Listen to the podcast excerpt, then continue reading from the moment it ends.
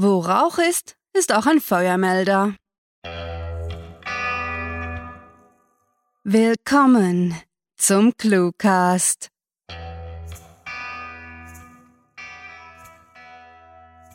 Werte Cluecast-Gemeinde, wir haben uns heute an diesem schönen Tag versammelt, um gemeinsam eine Kurzgeschichte zu hören.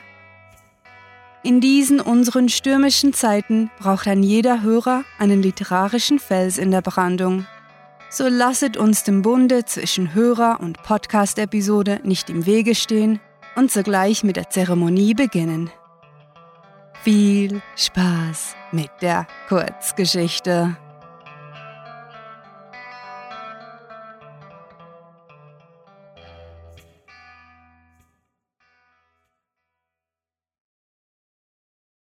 Letzte Tage Mary rennt und kann fühlen, wie der Schweiß auf ihrer Stirn perlt und ihr in die Augen rinnt. Sie weiß nicht, wie lange sie sich hier noch verstecken kann. Es ist dunkel, sehr dunkel, und sie findet sich nur deshalb zurecht, weil sie den Ort wie ihre Westentasche kennt. Trotzdem, es gibt nicht so viele Kammern hier und ihr Atem ist laut, ihre Schritte hallen unangenehm wider, es ist bloß eine Frage der Zeit, bis sie gefunden werden wird. Und sie ist sich sicher, dass dies keine Miesmacherei ist. Nein, ihre Lage ist wirklich so übel. Hier hätte ich doch sicher sein sollen, dachte sie sich in dem Moment, als sie einen Schemen aus dem Nichts heraus anspringt und sie fühlen kann, wie ihr warmes Blut auf den Boden tropft. Die alten Mauern mit dem abgeblätterten, weißgelb gestrichenen Verputz wirkten so, als ob sie die Wände des Mausoleums gerade noch so tragen könnten und schon bessere Tage gesehen hätten. Das nächtliche Vogelgezwitscher des Urwalds draußen ließ Mary mittlerweile kalt. Vor einer Woche hatte es sie noch in den Wahnsinn getrieben. Im flackernden Schein der aus einem Messingtopf selbstgebauten Petroleumlampe, neben dem Mond ihre einzige Lichtquelle in der vergessenen Grabstätte, saß sie an die Wand gelehnt da und starrte durch die Türöffnung in die Nacht hinaus. Gleich hinter der Lichtung verlor sich im Dickicht alles in einer undurchdringbaren, beinahe substanziellen Dunkelheit, die niemand zu durchqueren wagte, der einigermaßen bei Verstand war. Sehnsüchtig blickte Mary auf ihre letzte Banane, die auf dem Boden lag. Sie hatte sich seit Tagen von nichts außer den Früchten aus dem Dschungel und den Überbleibseln aus dem Essenspaket ernährt, das ihre Gruppe von Archäologen an diesen verlassenen Ort mitgebracht hatte.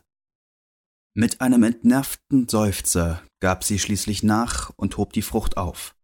Irgendwann musste sie schließlich essen, auch wenn es bedeutete, dass sie am nächsten Tag in den Dschungel hinausgehen müsste. Genüsslich biss sie in die Banane und kaute so langsam, wie sie nur konnte. Immerhin hatte sie noch nichts gegessen und wollte die lang ersehnte Nahrung in vollen Zügen auskosten. Auch an Wasser zu kommen war sehr schwierig. Sie sammelte die in der Gruft von der Decke fallenden Tropfen in einem anderen Messingtopf auf, in dem ursprünglich Grabgaben gelagert worden waren. Auch wenn diese Grabräuberei gegen den Ethos ihres Berufsstandes verstieß, so gab es doch nicht mehr viele Zeichen, die dafür sprachen, dass nach ihr je ein anderer Mensch dieses Mausoleum betreten und sie dafür verurteilen würde. Eigentlich wusste sie nicht einmal, ob es noch viele Menschen gab, was an sich schon Grund genug zum Pessimismus war.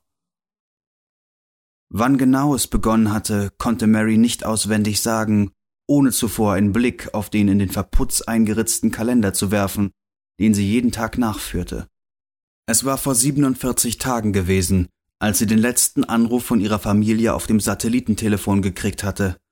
Sie erinnerte sich noch gut an die panische Stimme ihres Vaters, der ihr zu erklären versucht hatte, dass nichts mehr so war, wie sie es gekannt hatten, dass die Welt unterging und Zivilisation innerhalb von Stunden in Trümmern lagen.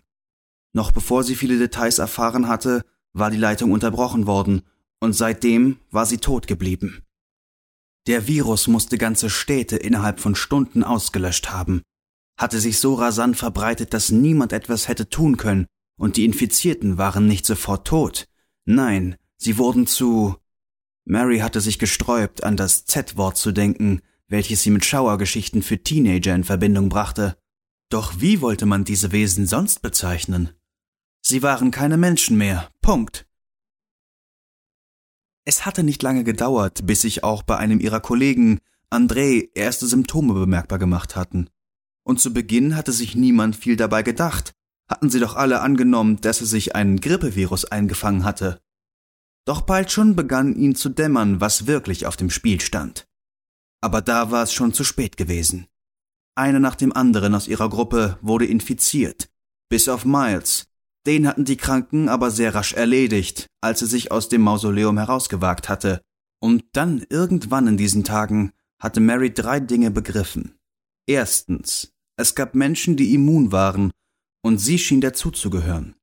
Zweitens, die scheußlichen Dinger, einige Wochen später hatte sie sich an das Z-Wort gewöhnt, kamen aus irgendeinem Grund nicht in das Mausoleum.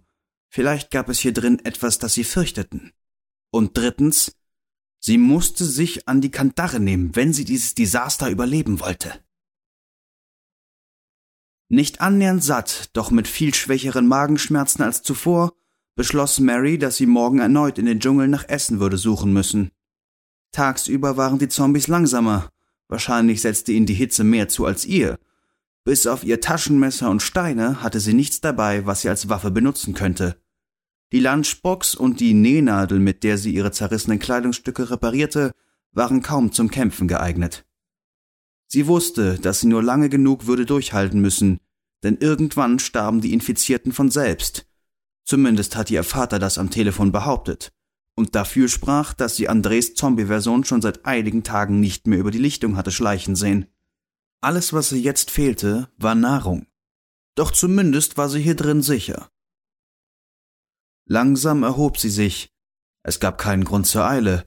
Viel konnte sie nicht tun, außer ausharren und zu hoffen, dass sie mehr Geduld hatte als ihre ehemaligen Kollegen. Ein raschelndes Geräusch ließ sie aufhorchen. Dann konnte sie die ruckartige Bewegung erkennen, als draußen der frühere Edward durch die Büsche brach und direkt auf den Eingang des Mausoleums zurannte. Für eine Sekunde hatte Mary das Gefühl, als ob sich ihre Kehle zuschnürte, und sie verharrte erschrocken und konnte nicht fassen, dass ihr das Gebäude plötzlich keinen Schutz mehr zu bieten schien. Dann setzte ihr Fluchtinstinkt ein, und sie rannte panisch die Treppe hinunter, die zu den Gräbern führte. Zwar würde sie da in der Falle sitzen, doch es gab sonst keinen Ausweg und eine Hetzjagd durch den Urwald hätte die unterernährte und geschwächte Mary nicht lange überlebt. Hier hätte ich doch sicher sein sollen, dachte sie sich in dem Moment, als sie ein Schemen aus dem Nichts heraus anspringt und sie fühlen kann, wie ihr warmes Blut auf den Boden tropft. Kein Schmerz begleitet das Gefühl. Wie paralysiert blickt Mary in das Gesicht von Edward, das nur wenige Zentimeter von ihrem entfernt ist und das sie trotzdem kaum erkennen kann, bevor sie begreift, dass er ihr ein Kampfmesser in die Brust gerammt hatte. Sie kann den metallischen Geschmack von Blut in ihrem Mund spüren und eine kalte, unerbittliche Angst überkommt sie. Mit ihrer letzten Kraft versucht sie zu sprechen und ihn zu fragen, warum? Doch sie bringt die Worte nicht mehr hervor, streckt eine Hand nach Halt suchend aus und taumelt, bis sie schließlich auf dem kalten, steinernen Boden zusammenbricht. Wie durch einen Schleier, dumpf und entfernt, hört sie eine Stimme rufen. Wir haben sie! Der letzte Zombie ist erledigt! Dann verliert sich alles um sie herum in Finsternis. Das war Letzte Tage, geschrieben von Sarah. Für euch gelesen hat Kevin Kulich. Diese Kurzgeschichte spielte am vorgegebenen Setting Mausoleum und beinhaltete die Clues Kandare, Messingtopf, Banane, Nähnadel und Miesmacherei. Durch die Kraft des mir vom Cluecast verliehenen Amtes des Outro-Sprechers erkläre ich euch hiermit zu Hörer und Podcast. Glückwunsch, Sie dürfen Ihr Audiogerät jetzt küssen. Lasset uns nun zum inoffiziellen Teil der Zeremonie kommen, der gut und gerne mit Wein zelebriert wird. Im hinteren Teil des Festsaals von cluewriting.de findet ihr ein gut bestücktes Literaturbuffet mit leckeren Kurzgeschichten. Es dürfte für jeden noch so erlesenen Genregeschmack etwas dabei sein, denn der Vater der Braut hat keine Mühen gescheut und eine Auswahl von über 300 Stories aufgetischt. Natürlich freut sich das glückliche Paar von Podcast und Hörer über eure unzähligen Präsente. Sie laden alle Besucher herzlich ein, ihre Gaben zu überreichen und wer noch einen kleinen Anstoß braucht, kann sich unter Dein ClueWriting zum passenden Mitbringsel inspirieren lassen. Zu oberst auf der Geschenkeliste findet ihr neben Klassikern wie Bewertungen und Kommentare auch Clue-Vorschläge, die idealerweise gleich in mehreren handlichen Paketen übergeben werden sollten. Die Wagemutigeren unter euch wollen vielleicht gar den literarischen Brautstrauß fangen und sich für eine Gaststory bewerben.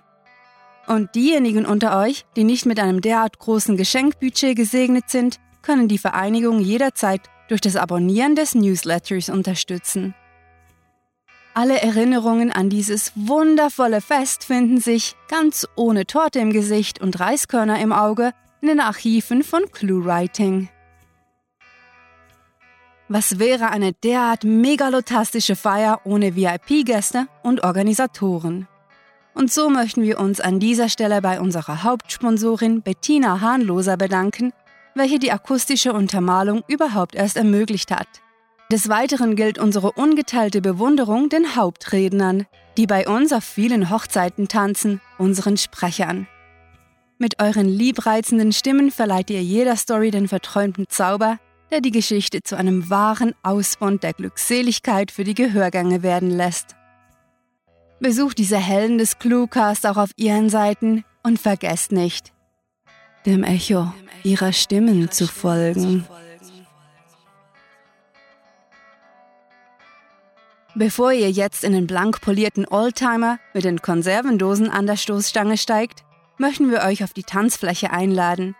Zu den Klängen der Evergreens für einen solchen Anlass könnt ihr die Hände all unserer guten Freunde ergreifen und mit ihnen im Takt über das Parkett des Internets wippen.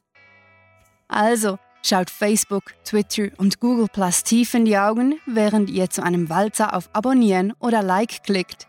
Schwingt eine Pirouette auf Instagram, wirbelt Tumblr im Kreis herum und verliebt euch ganz neu mit Bloglovin. Und nicht vergessen, ihr habt nur zweimal in der Woche die Möglichkeit, euch auf einer Audiohochzeit zu verlieben. Also nehmt die Chance wahr. Hörer und Podcasts treten bereits mit verknoteten Kopfhörerkabeln aus dem Portal und wir wissen alle, dass ihr gleich gemeinsam in den Sonnenuntergang entschwindet, um euch in den Flitterwochen jede einzelne Episode anzuhören. Dem wollen wir natürlich nicht im Wege stehen, also verabschieden wir euch sogleich mit angebrachten Jubelrufen. Mit fantastiliardischem Dank fürs Zuhören und den besten Wünschen. Eure Cluecaster.